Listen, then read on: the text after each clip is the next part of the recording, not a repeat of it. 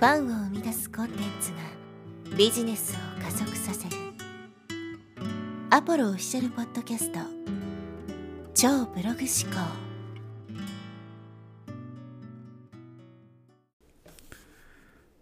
こんにちは、アポロです。今日のテーマはですね、期待と依存という話をしていきます。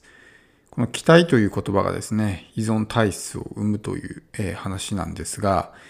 僕たちはですね、この期待という行為によって、え自分自身をですね、苦しめてしまったり、え心を乱すきっかけを作ってしまったりということがあります。期待というと、なんかどちらかというとポジティブなイメージがあるかと思うんですけど、実はですね、この期待によって、特にですね、こう人間関係に、ま、歪みが生じたりとかね、えそこで揉め事が起こったりっていうことが非常によくあるわけです。例えばですね、えー自分の期待通りの行動を相手がしてくれなかった時にですね、腹を立てるみたいなことってよくあると思うんですよ。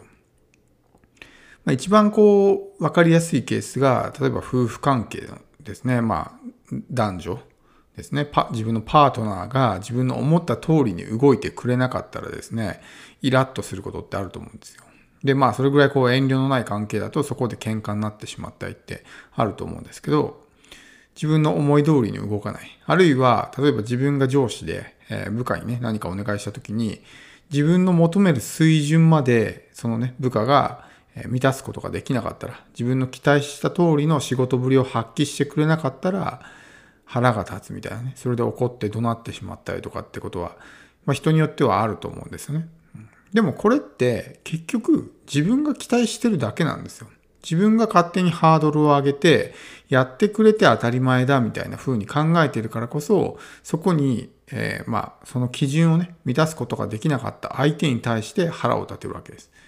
相手は相手なりにね、一生懸命やってるわけですよ。その人のベストを尽くしちゃってるかもしれないし、相手には相手の思惑があって、そういう行動をとってるかもしれない。特にこう、例えば夫婦関係で、えー旦那は旦那の考えがあってね、えー奥さんは奥さんの考えがあって、みたいなね、感じで、良かれと思ってやったけども、それが相手にですね、こう、なんていうんですか、反感を買うような行動になってしまったりってあると思うんですよ。でも決してそれは悪気があってやってんじゃなくて、ちゃんとやろうとしてるけどもうまくできなかった。ただそれが気に入らなくてカチンとくるみたいなことはね、あると思うんですけど、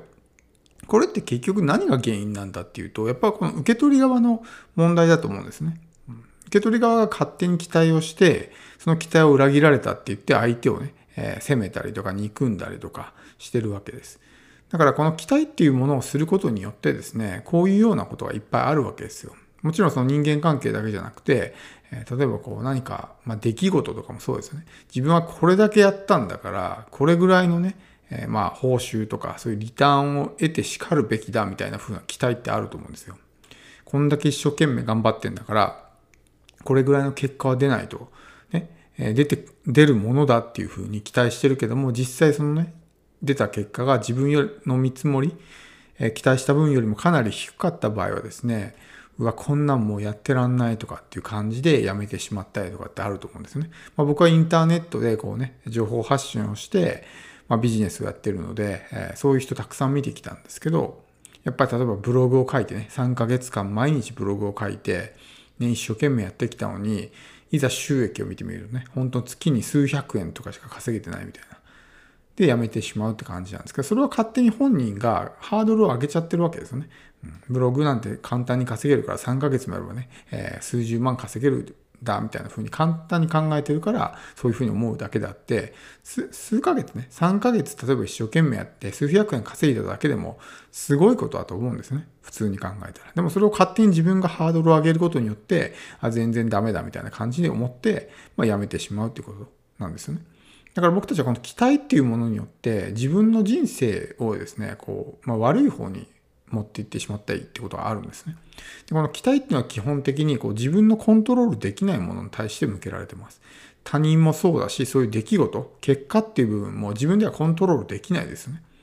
まあ、基本的に自分のコントロールできるものに期待をすることってないと思うんで、まあ、自分でコントロールできるわけですから、期待する必要もないわけですね。うん、だから期待っていうのは基本的に自分のコントロールできないものに、そういうまあ意識を向けてるわけです。で、自分のコントロールできないものなんで、まあ、けその、自分の期待した通りの結果が得られるかどうかっていうのは保証がないわけですよ。もちろん期待した通りの結果とかね、期待以上の結果が得られることもあるんですけど、やっぱり常にそういうことってはないわけですね。つまり、その期待をすることによって、どっかでやっぱそういうね、マイナスな影響を及ぼすようなことになってしまうわけです。期待をするってことは、相手に依存するってことですよね。自分のあり方が相手によって変わるわけですよ。相手のパフォーマンスとか、身の振り方とかね、そういうものによって怒ったりとか喜んだりとかするっていうのは、結局自分の人生っていうものを他人にコントロールされてるのと一緒なわけですよ。自分の軸がしっかりしてる人は、相手がどういう状態であろうが、ぶれないんですよね。でも、その相手の状況によって、ね、こう一喜一憂したりとかね、怒ったりとか、っていうことをするっていうのは、結局自分のそのあり方が一定じゃないわけですね。相手によって自分のあり方が変わる。つまり、相手に依存してるってことなんですね。で、相手に依存してるってことは自分で自分の人生をコントロールできないわけですよ。だって相手のあり方次第で自分のあり方が変わってしまうわけだから。だから、この期待っていうものを持つとですね、自分で自分の人生をコントロールできなくなるんですね。その、調子がいい時はもちろんね、気分よく過ごせるけども、そうじゃない時、うまくいかない時も当然あるし、相手がね、自分の思い通りに動いてくれない時もあるわけですよ。で、そういう時に、期待っていうものを持ってると、常にそういうものに心を乱されるようになってしまう。そして結局自分で自分のコントロール、人生をコントロールできないってことですね。あり方を一定に保つことができないってことです。っていうふうになるんで、結局人生が良い方向に向いていかないってことですね。全く期待するなとは言わないですけど、まあ、期待をしてですね、まあ何か、うん、プラスになることってそんなに大きくないと思うんですね。期待しなくても結果得られるときは得られるし、変にそれをね、必要以上にハードルを上げてしまうことによって、そのハードルを超えていけなかったっていうことは、まあ、普通にあることなんで、必要以上に期待しないというのは大事ですし、この期待っていうものが依存体質を生むっていうことも覚えておかないといけないですね。自分の人生は自分で何とかするっていうね、自律的な考え方を持ってる人っていうのはそういうものに期待しないわけですよ。すべて自己責任っていう考え方で生きてるわけなんで、例えば他人がどうであろうが、出来事がどうであろうが、すべて自分に原因があるというふうに考えてるから、そんなね、えー、ことも考えないわけですよ。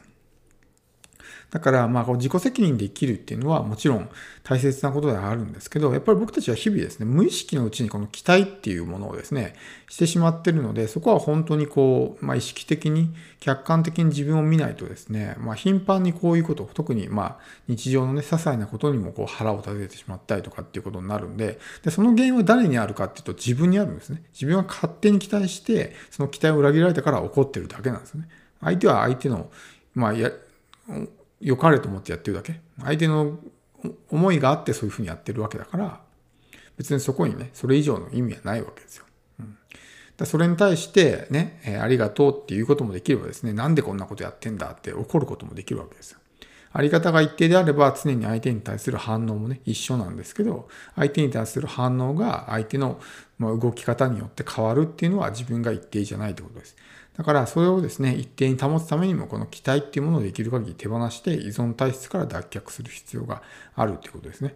まああの、本当に、えー、まあこれはね、かなり重要なことなので、まあ、何度も聞いてもらって、できる限りこの期待をね、手放すっていうことをですね、やってみてほしいと思います。なかなか簡単にはできないかもしれないですけど、意識するとしないだけでもだいぶ違いますから、ちょっと期待してね、なんか相手に対してなんかイライラしてしまったりとか、そういうことがあったんであれば、あ、ちょっとね、ちょっと待てと。ね、一旦この、これは自分の期待がある、あったからこそこういうふうにイライラしてるんだっていうふうに思うと、そういうこともイライラしなくなるんですよね。